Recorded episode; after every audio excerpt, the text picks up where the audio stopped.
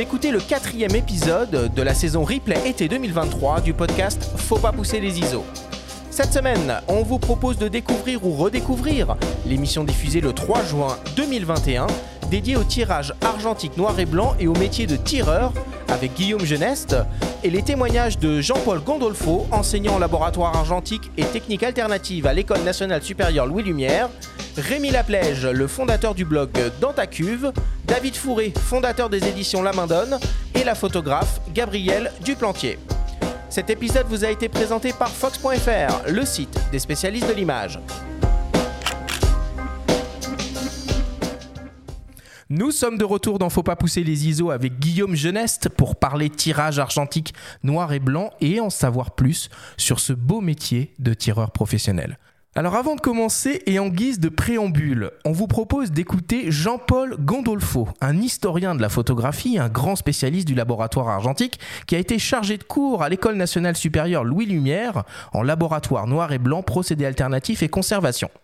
Il nous raconte brièvement l'histoire des laboratoires photo et l'apparition des premiers tireurs professionnels. On l'écoute.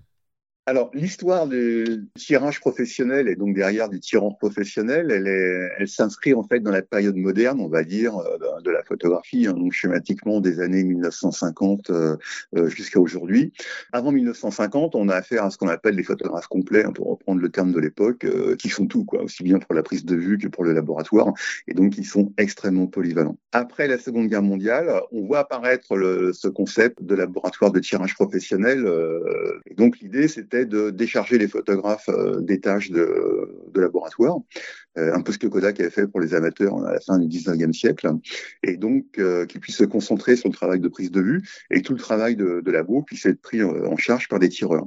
Et donc on voit apparaître ce, concept de laboratoire professionnel qui va accompagner de manière très synchrone ce qu'on appelle les 30 glorieuses, hein, et, et, donc ces laboratoires vont se développer dans pas mal de pays, notamment euh, occidentaux. Donc ça, ça couvre la période jusqu'à 1975 hein, à peu près, et où là l'activité est principalement commerciale.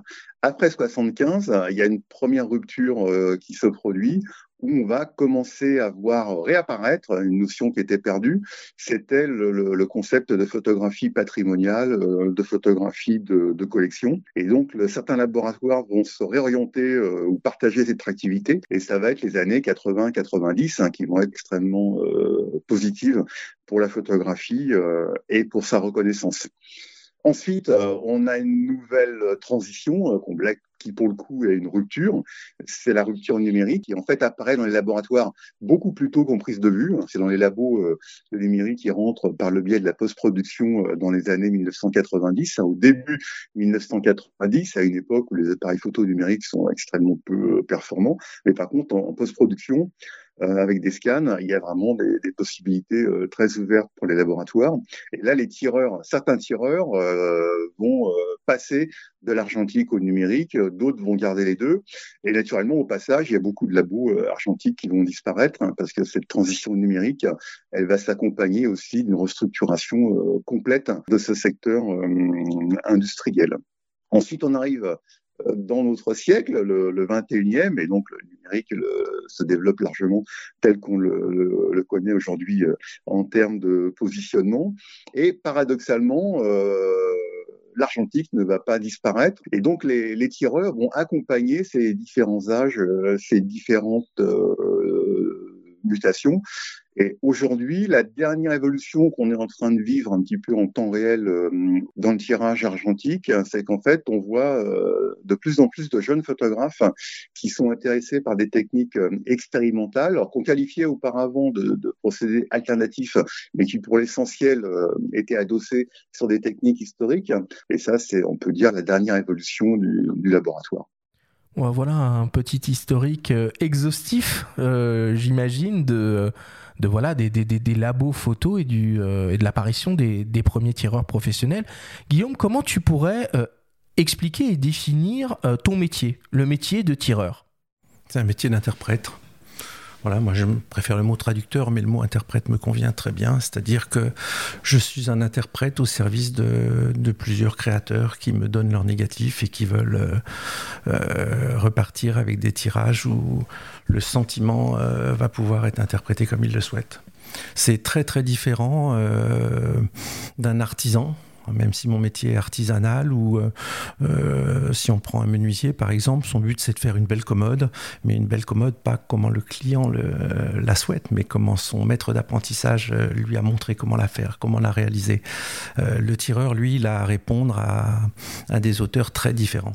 Ça veut dire que tu t'appropries, tu t'appropries le travail quand, quand on, le, quand on te le transmet? Oui, complètement. On doit être en empathie totale avec le photographe avec qui on travaille. C'est très différent, par exemple, dans la restauration où euh, vous avez un chef qui vous apprend euh, comment faire un plat. Vous devez plaire au chef qui vous l'apprend.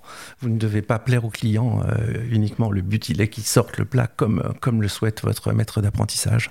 Alors que la difficulté pour un tireur, c'est c'est pas de faire un bon tirage en soi, c'est de faire un bon tirage comme le souhaite le photographe. Donc du coup, c'est vraiment un savoir-faire artisanal. On peut pas parler de savoir-faire artistique ou si? Ben, c'est à mi-chemin entre les deux, quoi. Alors euh, bon, c'est vrai que on n'en est pas le créateur en tant que tireur, mais on l'accompagne très très fortement, quoi. Et alors du coup, donc l'outil, l'outil du tireur, c'est un laboratoire.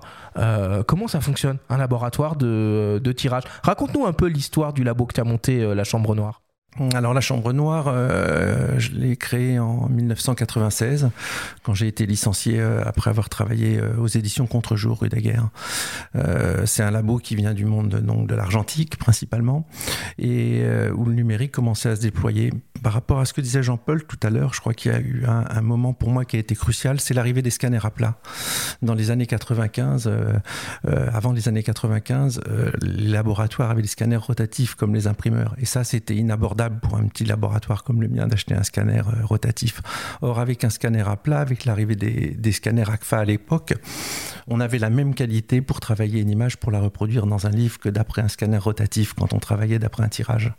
Voilà, après sont arrivés les scanners euh, comme, le, comme la seule blade maintenant pour scanner les voilà l'imacon pardon. Pour travailler euh, pour scanner les films. Ça c'est encore autre chose. Mais disons qu'à partir des années 95 on a pu reproduire et accompagner le, tirage un, peu plus loin. Moi j'ai toujours été euh, confronté à ça. C'est-à-dire je donnais aux éditeurs mes clients des tirages et puis j'avais le livre en retour et très souvent j'étais déçu de la qualité. Et parce que je contrôlais plus rien quoi. Et avec l'arrivée des scanners à plat pouvant moi-même faire la photogravure euh, euh, j'ai pu aller un peu plus loin dans la qualité de, mon travail de reproduction.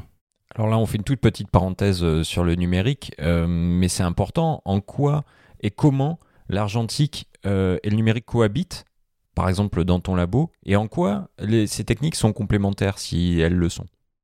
Mais elles le sont, elles le sont totalement. C'est ce que je viens de dire, c'est-à-dire elles le sont à partir du moment où ça me permet déjà d'aller d'aller plus loin dans la reproduction des images et avec les scanners bien évidemment euh, négatifs, ça me permet d'interpréter une image, euh, donc de scanner et de travailler comme je le fais euh, à l'agrandisseur sous Photoshop. Mmh, donc toi, tu vas pas réfuter de toute façon le terme de tireur euh, numérique aussi, ou c'est vraiment deux choses totalement différentes On est euh, Guillaume Fleureau, avec qui je travaille depuis 20 ans et qui s'occupe lui principalement du, du numérique, et est qualifié de tireur. Euh, de tireur quoi. Pour moi, que ce soit devant un agrandisseur ou devant un ordinateur, j'ai le même, j'ai le même sentiment. Je suis tout autant tireur. C'est-à-dire, je suis à l'écoute du photographe pour qui je travaille. Et alors du coup, est-ce que tu peux nous donner peut-être une, une répartition entre les activités de la partie argentique du laboratoire et euh, les activités numériques oui, alors l'argentique, euh, dans les années 75 euh, dont parlait Jean-Paul là tout à l'heure aussi, 75-80, moi je suis arrivé un petit peu plus tard dans les années 85 à Sillage, j'ai commencé à voir, le tirage commençait à se vendre à ce moment-là. Hein, c'est la, vraiment grande rupture. Et là, je termine ma carrière en argentique avec énormément de tirages collectionneurs. Bon, je fais beaucoup de tirages d'exposition en argentique, mais euh, ça, je l'ai vu se développer sur une trentaine d'années de manière très très forte. Donc, euh, mon poste à l'heure actuelle est euh, bon, je travaille beaucoup, donc je pourrais l'occuper totalement en argentique. Disons qu'il est deux tiers en argentique, un tiers en numérique. Alors que le poste de Guillaume Fleureau, lui, est complètement dédié au numérique. Alors, tu expliques que bah, le travail d'un tireur, c'est d'interpréter l'image du photographe. Explique-nous un peu comment tu fais pour interpréter. La traduire. Oui, la traduire. Bah, euh, prenons l'exemple de Sabine Weiss. Là, je viens de tirer une exposition pour, euh, pour Arles là, cette année. J'ai rencontré Sabine, euh, elle avait 91 ans. il est évident qu'elle savait comment tirer ses photographies. Elle les avait données à faire à plein d'autres pendant des années. Elle les a tirées elle-même pendant des années. Donc là, c'est passé par un modèle. Elle m'a demandé notre premier entretien. Elle m'a dit Est-ce que je peux vous donner des modèles? J'ai dit Bien évidemment, très bien. Là, le but, il n'est pas pour le tireur de, se, de s'affirmer ou de le tirer comme il le souhaite. Il est de, de satisfaire la personne avant tout. Après, il y a des propositions qui veulent venir, mais elles viennent, euh, elles viennent avec le temps. Alors bon, Guillaume, évidemment, tu, tu, es un amoureux du, tirage argentique et ton amour est si fort que euh, quand tu décides d'acheter une photo, euh, eh ben, tu demandes à l'artiste si tu peux toi-même réaliser le tirage à partir de son négatif. C'est ce qui est arrivé à la photographe Gabrielle Duplantier. Elle nous raconte cette anecdote. On l'écoute j'ai reçu un message euh, très gentil de Guillaume euh, il y a quelques années, euh, désireux de vouloir avoir une de mes photographies. Et donc, il me proposait dans le message une sorte de deal qu'il aimerait bien tirer cette photo lui-même. C'est sûr que c'est un cas de figure auquel je n'avais jamais fait face. J'ai l'habitude de, quand, je vends une photographie, de fournir le tirage prêt et euh, c'était un petit peu déroutant, euh, j'avoue. Parce que euh, donner le négatif déjà c'est comme un peu délivrer un secret. Et puis je ne savais pas comment nous allions qui devait payer qui. Ça devenait un peu étrange un peu déroutant.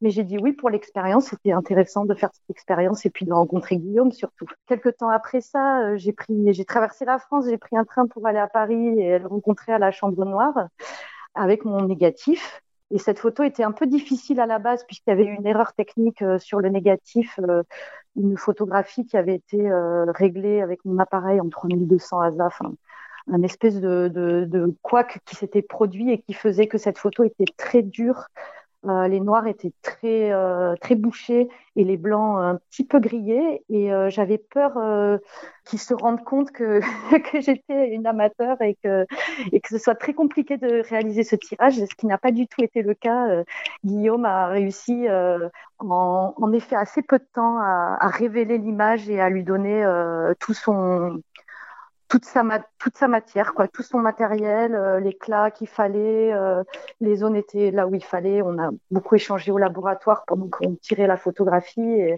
il s'est laissé aussi guider par ce que moi, je te, ce que j'avais à raconter sur cette photo et comment on assumait cette erreur-là aussi technique qui participe en fait à l'intérêt de cette image. Et euh, ça a été un moment assez, euh, assez facile, assez, euh, assez joli. Et, vraiment, Guillaume est quelqu'un que j'apprécie beaucoup. on peut lire cette anecdote dans ton livre, Guillaume, le, tirage à main nue. Tu t'en souviens? Qu'est-ce que ça t'inspire, ce, ce commentaire? Quand j'ai découvert le travail de, de, Gabriel Duplantier, je suis tombé vraiment amoureux de cette photographie. donc, pour moi, je, jamais j'irais proposer à un photographe de tirer sa photo. C'était un cas complètement unique parce que je savais qu'elle travaillait en, en argentique, en film, mais je ne savais pas qu'après elle les faisait scanner, elle faisait des tirages numériques en réalité, comme beaucoup, beaucoup de personnes le font à l'heure actuelle.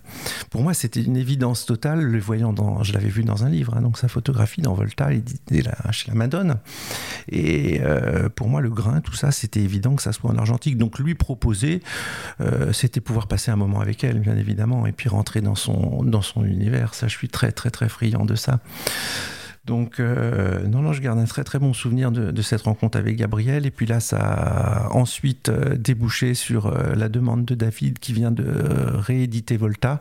David Fourré, un éditeur de la main d'Onne, on précise et euh, de travailler d'après les, les, scans de Gabriel. Donc là, on a fait un, un échange. On n'a pas pu se voir avec le confinement, mais je lui ai, je lui ai sorti euh, d'après ces scans euh, ben, des impressions. J'ai fait des, des, propositions de mon côté et je lui ai envoyé ça, tout ça par la poste. Donc là, on a travaillé sous Photoshop et en numérique et j'avais le sentiment exactement de tirer comme un argentique. Et alors, euh, du coup, bon, évidemment, si on met de côté la crise sanitaire et, la distanciation sociale, ça arrive souvent que le photographe soit à côté de toi en laboratoire? Non, pas tout le temps. C'est des photographes plutôt plasticiens, euh, comme Annabelle Duhart ou comme euh, Annelise Broyer qui, ou Valérie Belin, qui souhaitent vraiment accompagner le tirage jusqu'au bout. Les photographes, au sens hein, très large du terme, quand je dis reporter, euh, photographes classiques comme Bernard Plessu, tout ça, ils ne sont pas présents à ce moment-là. Et ça arrive des fois que du coup tu, tu fasses le tirage et que euh, bah, finalement tu interprètes mal et que quand tu montres le résultat à un photographe, tu dis ah non, non, ça va pas du tout, faut tout recommencer. Oui, enfin, c'est pas. Il faut tout recommencer. C'est vrai qu'en argentique, c'est toujours refaire euh, en tirage argentique, alors qu'en numérique, on le continue. C'est très différent dans l'approche. Mais euh, non, non, on se, on se cale. Là, par exemple, pour l'expo de Sabine Vess, il y a eu euh, une dizaine d'images sur lesquelles il fallait discuter et tout. Euh. bien évidemment, les photographes ont en, tête quelque chose, donc on peut prendre une direction, un moment qui, euh, qui n'est pas la leur. Voilà. Il suffit juste de. Mais c'est ce qui est intéressant dans ce métier c'est d'être exigeant vis-à-vis de soi-même et vis-à-vis du photographe. Et d'un point de vue technique, plus concrètement, sur quels paramètres Alors, on a bien entendu le témoignage de Gabriel Duplantier euh, pour sauver un petit peu son, son, travail, les interventions que tu as pu effectuer. Euh, sur quels paramètres tu peux intervenir au moment du, du tirage noir et blanc? Le maquillage le maquillage, c'est-à-dire vous êtes dans un faisceau lumineux, le négatif est projeté sur une, euh, sur une feuille de papier, euh, et à partir du moment où vous mettez les mains sous l'agrandisseur, vous cachez, donc vous enlevez du temps de pause. À partir du moment où vous faites un trou entre vos mains et que vous laissez passer le faisceau lumineux, vous, vous rajoutez de la lumière. Donc euh, voilà, pour habitude de dire qu'il y a trois choses qui comptent dans le tirage, c'est le maquillage, le maquillage et le maquillage. Le reste, c'est très simple, hein. il, y a la, il y a la pause. Un, un enfant de 5 ans comprend ça tout de suite, on pose 7 secondes au lieu de 5, on sera plus foncé on pose 3 au lieu de 5, on sera plus doux. Et puis il y a le contraste. Mais après, ce qui fait vraiment un tirage, c'est ce qui va donner au tirage sa couleur, c'est-à-dire ce que souhaite le, photographe, c'est le maquillage. Et c'est marrant ce que tu dis sur la couleur. J'avais lu quelque chose dans ton bouquin à ce sujet. Toi, tu es tireur noir et blanc, mais tu parles quand même de la couleur de certains photographes en noir et blanc. Qu'est-ce que tu entends par là? Oui, la couleur, c'est le, rendu. Est-ce qu'on veut des choses très marquées, très soutenues, ou est-ce qu'on veut des choses plutôt dans, où le négatif est totalement euh, rendu de manière très subtile, où on a tous les détails? Il y a plein d'écoles en, photographie très différentes. Alors, tu, tu, nous expliquais que euh, souvent, des gens qui font des photos en numérique souhaitent obtenir des tirages argentiques. C'est possible ça? Comment on peut faire? Non, je, ce que je disais, c'est que les gens qui font le retour à l'argentique dont on parle, c'est bien souvent des gens qui mettent un, un, film argentique dans leur appareil photo. Ouais. Parce que c'est plus ludique que de le faire à l'iPhone ou avec un appareil numérique. Mais ensuite, l'argentique, il se, il se borne à ça, c'est-à-dire il donne le film à développer et ensuite il est scanné. Alors dans des photographes très amateurs, il est scanné et ça part sur Internet, ou dans le cas par exemple de photographes euh, euh, artistes comme Gabriel Duplantier, c'est scanné et tiré et travaillé sous Photoshop. Là, elle passe des heures, Gabriel, à travailler ses, ses photographies comme elle le souhaite. L'équation que, que je t'ai posée, est-ce que c'est possible de réaliser un tirage argentique à partir d'un fichier numérique? Et si oui, comment? Oui, c'est possible, mais euh, on passe par un, un matériel, du, une machine qui s'appelle la Lambda. Donc là, c'est pas un agrandisseur. C'est dommage, il n'y a jamais eu. Il y a deux verres qui avaient essayé d'en faire un et ça n'a pas été. Euh, où on, on, mettait un fichier numérique et on le nasolait euh, comme, un, comme une flasheuse quoi, pour film. Mais euh, du coup, c'est quand même pas possible à partir d'un fichier numérique de faire un négatif numérique si, qu'on met ensuite dans un agrandisseur Voilà, c'est ce qu'on fait euh, pour l'article. Là, je viens de le faire pour Alice Broyer ou pour faire des reproductions. Par exemple, pour l'article, dans le cadre de, de, plaques de verre qui sont cassées, on scanne euh, en très très haute définition la plaque. On travaille l'image ben, dans les valeurs que l'on souhaite. On fait les retouches qu'il faut si la plaque a été cassée. Et ensuite, en effet, on le fait flasher. Et on obtient un négatif argentique et ensuite on peut aller au laboratoire le tirer. Okay. Là donc on perd une génération entre guillemets puisqu'il y a une génération de plus, il y a le, le, le, film, mais le scan est tellement tellement puissant que euh, cette technique-là donne des négatifs de bien meilleure qualité qu'une reproduction traditionnelle euh, qu'on faisait optiquement avant. Bon, Impeccable.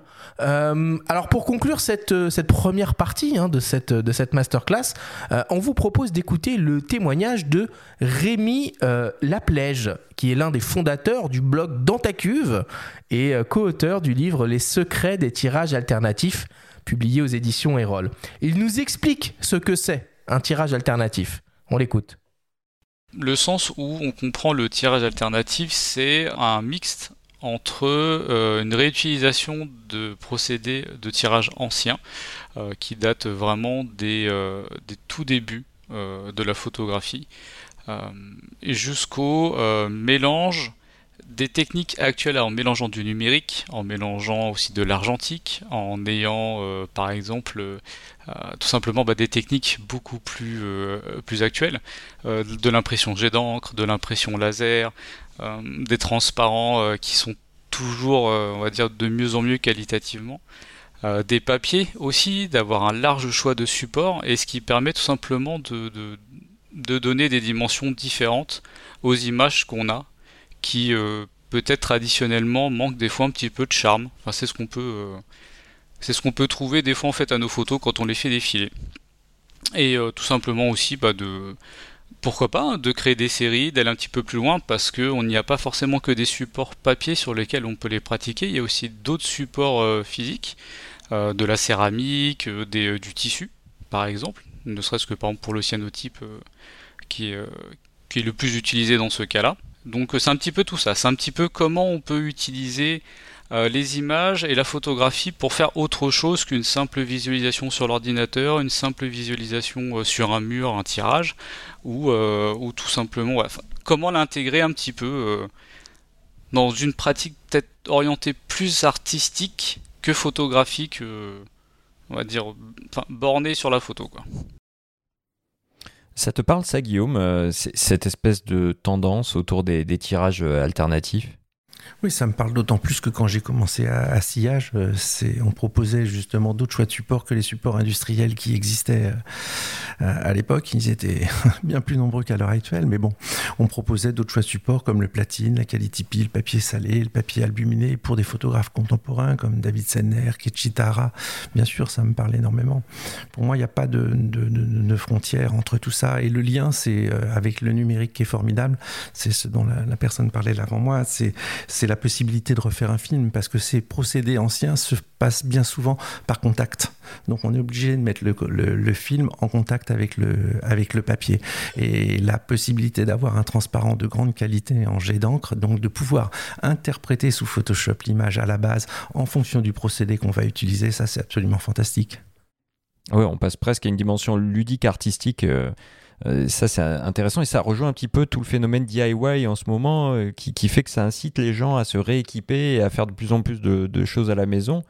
Est-ce que tu pourrais nous donner, toi, euh, un espèce de kit minimal pour commencer à faire ses, premiers tirages à la maison, son premier petit labo à la maison? En noir et blanc, hein Parce qu'en couleur, c'est plus compliqué. Oui, c'est sûr. Mais disons qu'en en noir et blanc, on, distingue les procédés bon, alternatifs du tirage à l'agrandisseur. Hein. Le tirage à l'agrandisseur, c'est vraiment autre chose. Il faut de l'espace. Hein. Euh, voilà. Il faut, il faut quand même de l'espace. Et maintenant, euh, je connais plus grand monde qui, euh, qui, qui, monte un labo dans sa salle de bain, comme moi j'ai pu le oui, faire. Tu veux dire au-delà de la baignoire dans la salle de bain. Voilà, c'est ça, c'est ça. Et les procédés alternatifs, là où ils peuvent plaire, c'est qu'il n'y a pas besoin spécialement de chambre noire. On a besoin d'un petit endroit pour, pour charger. Puis après, tout de suite, on, a un seul sous châssis presse euh, en lumière du jour. Euh, voilà, c'est plus facile que le tirage argentique. D'ailleurs, c'est étonnant. Hein, il y a peut-être un retour maintenant au tirage argentique, mais euh, euh, il n'y a pas une demande énorme au niveau des stages. Là, j'en donne un, dans, dans 8-15 jours là, à l'atelier Saint-Cyprien à Toulouse, mais il n'y a pas cette demande de bien savoir faire un bon tirage comme on pouvait l'avoir avant. Euh, maintenant, les gens s'emparent de l'agrandisseur comme ils s'emparent des procédés alternatifs. C'est-à-dire ce qu'ils recherchent, c'est quelque chose de particulier, pas un savoir-faire parti, pas un savoir-faire, voilà. Ok, donc le, le, le, tirage noir et blanc, euh, entre guillemets traditionnel comme, euh, comme on, peut l'entendre, est en train de devenir un procédé alternatif. Exactement, c'est devenu un procédé ancien. Ok. bon, enfin bon, en tout cas, pour ceux que ça peut, euh, que ça peut chauffer, que ça peut, que ça peut intéresser, il y a quand même une petite liste de matos qu'il faut, qu'il faut, euh, qu'il faut avoir. Alors évidemment, la pièce maîtresse, c'est l'agrandisseur, bien sûr, associé à une optique. Voilà. Donc ça, euh, ça se trouve d'occasion maintenant. Uniquement. Combien ça vaut un agrandisseur d'occasion? J'en ai aucune idée pour le coup. Ça peut valoir entre euh, entre 100 euros et, 2000 euros, quoi. Ça dépend ah du matériel. C'est super, ah oui, c'est super là. Mais disons qu'un petit un petit Durst pour démarrer d'occasion pour 150, 200 euros, on a ça sans problème, quoi. Ok, ça marche. Agrandisseur avec une avec une optique. Un chronomètre, du coup? Enfin, un chronomètre, ce qui permet de moduler le temps, le, temps d'exposition. Euh. Alors le compte-pause, le compte-pause, c'est faut prendre un compte-pause à pédale, absolument, parce que ça laisse les mains libres pour maquiller. C'est-à-dire vous hmm. déclenchez le temps de pause au pied et vous avez les mains libres pour, euh, pour travailler votre image. Le fameux, euh, le fameux masquage ou le fait de, de, peindre avec, avec la lumière. Pour faire la mise au point, une petite loupe de focalisation, ça c'est impératif ou on peut faire ça à l'œil? Non, faut le faire avec un scoponette. Une scoponette oh, Ouais, c'était ça le terme que je cherchais en préparant l'émission. Une scoponette Ah oui, t'as des marques un peu et... Bah, Patterson Patterson, la scoponette Patterson vous pouvez aller voir sur le site en matériel, euh, ah, en matériel euh, neuf, rétro caméra euh, pour la Belgique et photo impex pour, pour l'Allemagne. En occasion, il y a le groupe qui est sur Facebook, laboargentique.com. Et puis aussi pour les cuvettes, vous avez encore Deville à Marseille, qui a un site où vous pouvez acheter alors là, tout le matériel de labo jusqu'au format cuvette 60-90 thermomètre, ils ont, absolument tout. Quoi. Ils ont tout le bazar. Alors attends, du coup, tu parles des cuvettes, c'est intéressant. Parlons un peu des, chimies. Qu'est-ce qu'il faut acheter finalement pour faire du tirage noir et blanc? Je crois qu'il y a trois bains différents. Oui, révélateur, bain d'arrêt, fixateur, mais ça, vous trouvez les produits chez Ilford hein, et, euh, Berger. Après, vous avez des révélateurs ton froid, des, révélateurs ton chaud, c'est en fonction de ce que vous aimez au niveau des teintes. Mais techniquement, c'est des très bons produits. Ouais, finalement, il n'y a que la place qu'on n'a pas et qu'on ne peut pas euh, forcément acheter. C'est surtout ça. Le... Et puis un bon margeur, là j'ai vu qu'il y avait des margeurs Sanders sur des sites, hier je regardais, qui se vendaient des 4 lames, hein, donc euh, dans les 150 euros. Alors est-ce que tu peux expliquer ce qu'est un margeur du coup? Bah, un margeur, ça permet de, de, faire des marges blanches, tout simplement. Ok, alors est-ce qu'on peut faire un petit. Euh, essayer de faire un petit pas à pas dans la réalisation d'un tirage avec un, avec un agrandisseur? On commence par mettre le négatif dans le passe-vue. C'est la première chose. Ensuite, on le, on le, projette sur une feuille de papier blanc. Donc, moi, j'utilise une feuille de papier retournée, hein, ce que j'appelle une pige. Et euh, là, il faut absolument le noir total autour. ouvrir son objectif euh, en grand et bien regarder les valeurs de son négatif et ne pas se lancer en imaginant quelque chose. si on imagine et si on projette quelque chose, c'est en fonction de ce que l'on souhaite obtenir et des informations qu'on a dans le négatif. Donc il faut savoir les lire à ce moment-là. Quels sont les noirs les plus noirs du négatif, les blancs les plus blancs, toutes les valeurs. Si votre négatif il est sous-exposé, surexposé. Je t'interromps Guillaume, mais tu veux dire noir total On fait abstraction de la lumière rouge même euh Oui, c'est-à-dire que cette, cette lumière rouge qui éclaire le laboratoire, elle est côté cuvette, elle n'est pas côté agrandisseur. Le moment où vous regardez, c'est un moment vraiment sacré, le moment où on regarde le négatif. Voilà, et puis ensuite, là, on prend des décisions. Ben, on prend des décisions en termes de contraste, en termes de densité, puis on commence par des bouts d'essai, et on progresse ainsi jusqu'au jusqu'au maquillage la manière dont on, dont on développe, ça joue beaucoup sur le rendu final de, de l'image. Oui, c'est important, mais c'est toujours l'idée, c'est la hiérarchie. Hein. Les choses les plus importantes, si vous voulez, bien évidemment, le temps de développement va jouer. Il va vous permettre un petit peu plus de contraste ou pas. Mais on n'en est pas là. Au départ, c'est vraiment le maquillage qui va compter là où vous allez cacher la lumière, là où vous allez en rajouter, les choix que vous faites à ce moment-là. Il faut prendre un temps de développement constant. Et surtout, une chose essentielle, c'est de ne pas lésiner sur une grande quantité de révélateurs. Parce que les, amateurs ont trop tendance à mettre très peu de produits dans la cuvette, ce qui fait qu'après, ils s'usent très vite et ça change euh, leur, la donnée. C'est-à-dire, vous allez vous retrouver avec un révélateur usagé très très vite. Alors en amateur, si vous travaillez par exemple le 24-30, il faut travailler dans une cuvette d'un format au-dessus, 30-40, et puis pas hésiter à faire 5-6 litres de révélateur, parce qu'il se conserve mieux, vous comprenez, c'est comme, un peu comme un pot-au-feu, c'est-à-dire vous faites pas un pot-au-feu pour une personne, le lendemain il est pas bon le pot-au-feu. Guillaume, est-ce que est-ce que tu es, euh, toujours un peu fasciné par le côté magique de l'image qui apparaît sur le papier euh, sous la lumière rouge, ou maintenant tu es... Euh, blasé de ça. Non, je suis pas blasé. et ça, te, ça, te, ça, ça, ne t'émeut plus? Non, je le vis au quotidien. Là où euh, j'ai un retour très fort, euh, c'est avec le numérique. C'est quand je travaille une même exposition, je vais devoir travailler euh, d'après les négatifs ou d'après mes tirages et les scanner en numérique et les tirer aussi en argentique. Tous ces allers-retours-là, ils sont absolument, absolument fascinants. Donc je suis à nouveau ému. ok. Bon, alors tu es l'auteur du livre Le tirage à main nue, euh, qui a été publié aux éditions euh, La Main Donne, euh, dans lequel tu partages tes réflexions sur le travail de tireur, sur les relations qu'il entretient avec l'artiste photographe et sur l'avenir de cette profession. Dans ton livre, on retrouve aussi beaucoup d'anecdotes et d'entretiens avec de très grands noms de la photographie. On vous propose d'écouter David Fourré, ton éditeur, qui a voulu dire quelques mots sur cet ouvrage. On l'écoute. Guillaume Zelef, je l'ai rencontré euh, quand on a fait un livre sur euh, Denis Roche. Et là, on a beaucoup parlé tous les deux. Voilà, Guillaume, c'est quelqu'un qui parle beaucoup. Et j'ai été frappé par euh, bah, la faconde qu'il a, le, le, côté pétillant quand il parle de son métier, quand il parle de ses rencontres, quand il parle de ses expériences. Et je me suis dit, moi qui ne connais rien à la technique de la photographie, à la technique du tirage, mais qui ai toujours été un peu subjugué par ça, parce qu'il peut se passer dans les coulisses, parce qu'il nous échappe un petit peu la magie du laboratoire, euh, je me suis dit que ce serait quand même vraiment intéressant de pouvoir euh, faire un livre où on pourrait retrouver justement ce côté très pétillant de Guillaume, toutes ces anecdotes qu'il peut avoir sur son métier, des anecdotes qui sont jamais anecdotiques, c'est ça qui est intéressant, c'est qu'il y a une vraie réflexion sur le métier de, de, de tireur, sur euh, une vraie réflexion sur le rapport entre le, le, photographe et, et, le tireur, sur ce qui les unit, sur ce que chacun peut amener à l'autre, sur euh, tout ce qui peut se passer aussi dans les coulisses avant que euh, la photo soit sur les cinémas d'un musée, ou, euh, ou dans un livre. On a choisi d'avoir un, livre très dynamique avec plein de, textes finalement assez différents, pas un livre de 300 pages qui se lirait du début à la fin, mais un livre avec plusieurs entretiens, un livre avec parfois juste euh, une page avec une photographie d'un photographe avec qui Guillaume avait pu travailler et sur lequel il avait une réflexion. Et, et je pense que voilà, c'est quelque chose qui, qui, fait que ce livre est très facile à lire, très dynamique, très vivant, très pétillant à l'image de, de, Guillaume. Et je pense que c'est pour ça aussi que ce livre a, a, a eu un, beau succès et, et a trouvé euh, pas mal de, de, de lecteurs. Euh, il est là pour la postérité parce qu'il parle aussi de, de, de, photographes dont certains ne sont plus là. Il s'adresse aussi à, des gens qui, sont intéressés par le tirage, dans lequel ils vont trouver une sorte de philosophie de, ce métier de tireur. Et puis, je pense tout simplement, ça s'adresse à des amoureux de la photo, réellement, parce que ça parle de photographie avant tout. C'est un bouquin qui parle de, la passion de la photographie, de l'amour de la photographie et de tout ce qui va autour. Oui, David parle de postérité, aussi tu as connu des, monstres sacrés, et tu as notamment réalisé les tirages d'une expo d'Helmut Newton, c'est vrai ça?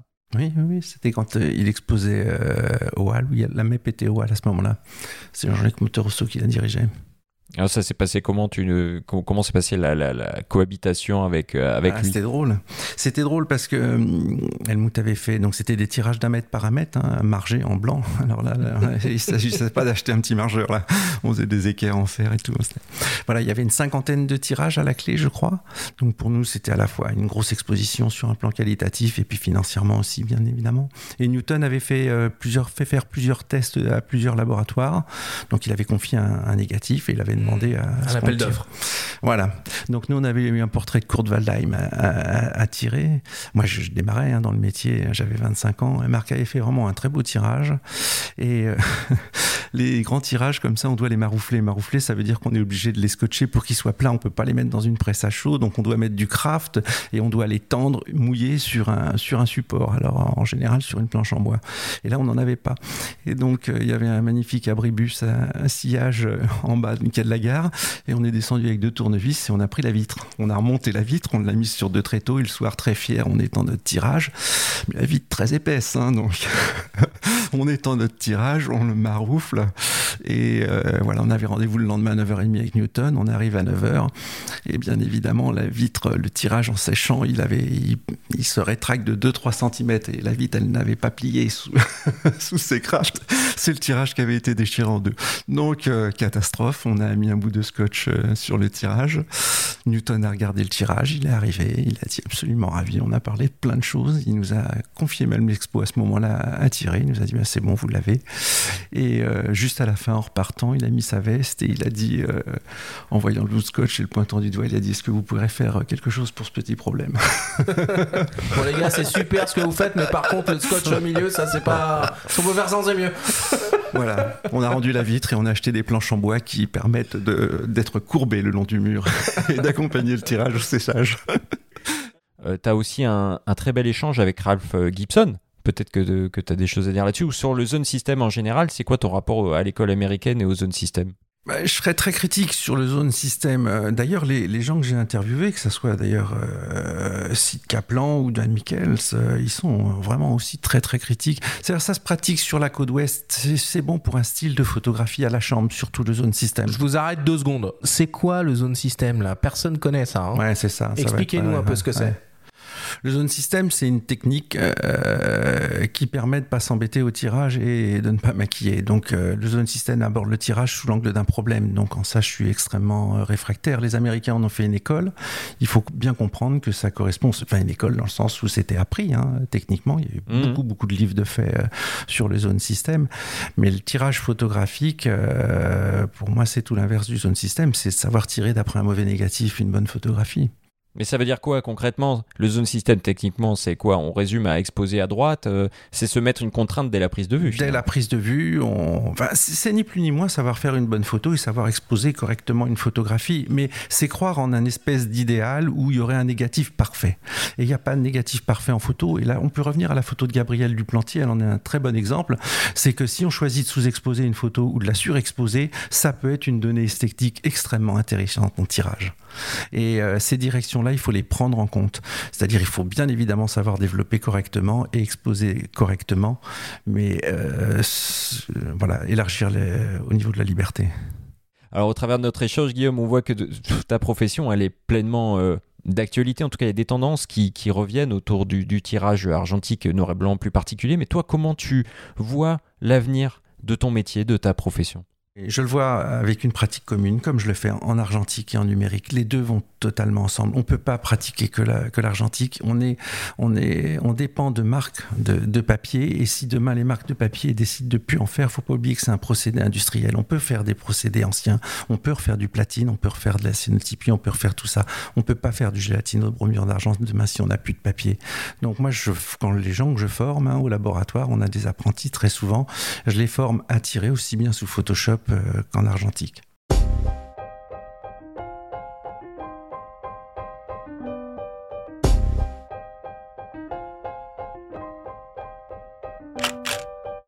Merci à tous de nous avoir écoutés et rendez-vous la semaine prochaine pour un nouvel épisode de la saison replay été 2023 du podcast Faut pas pousser les ISO.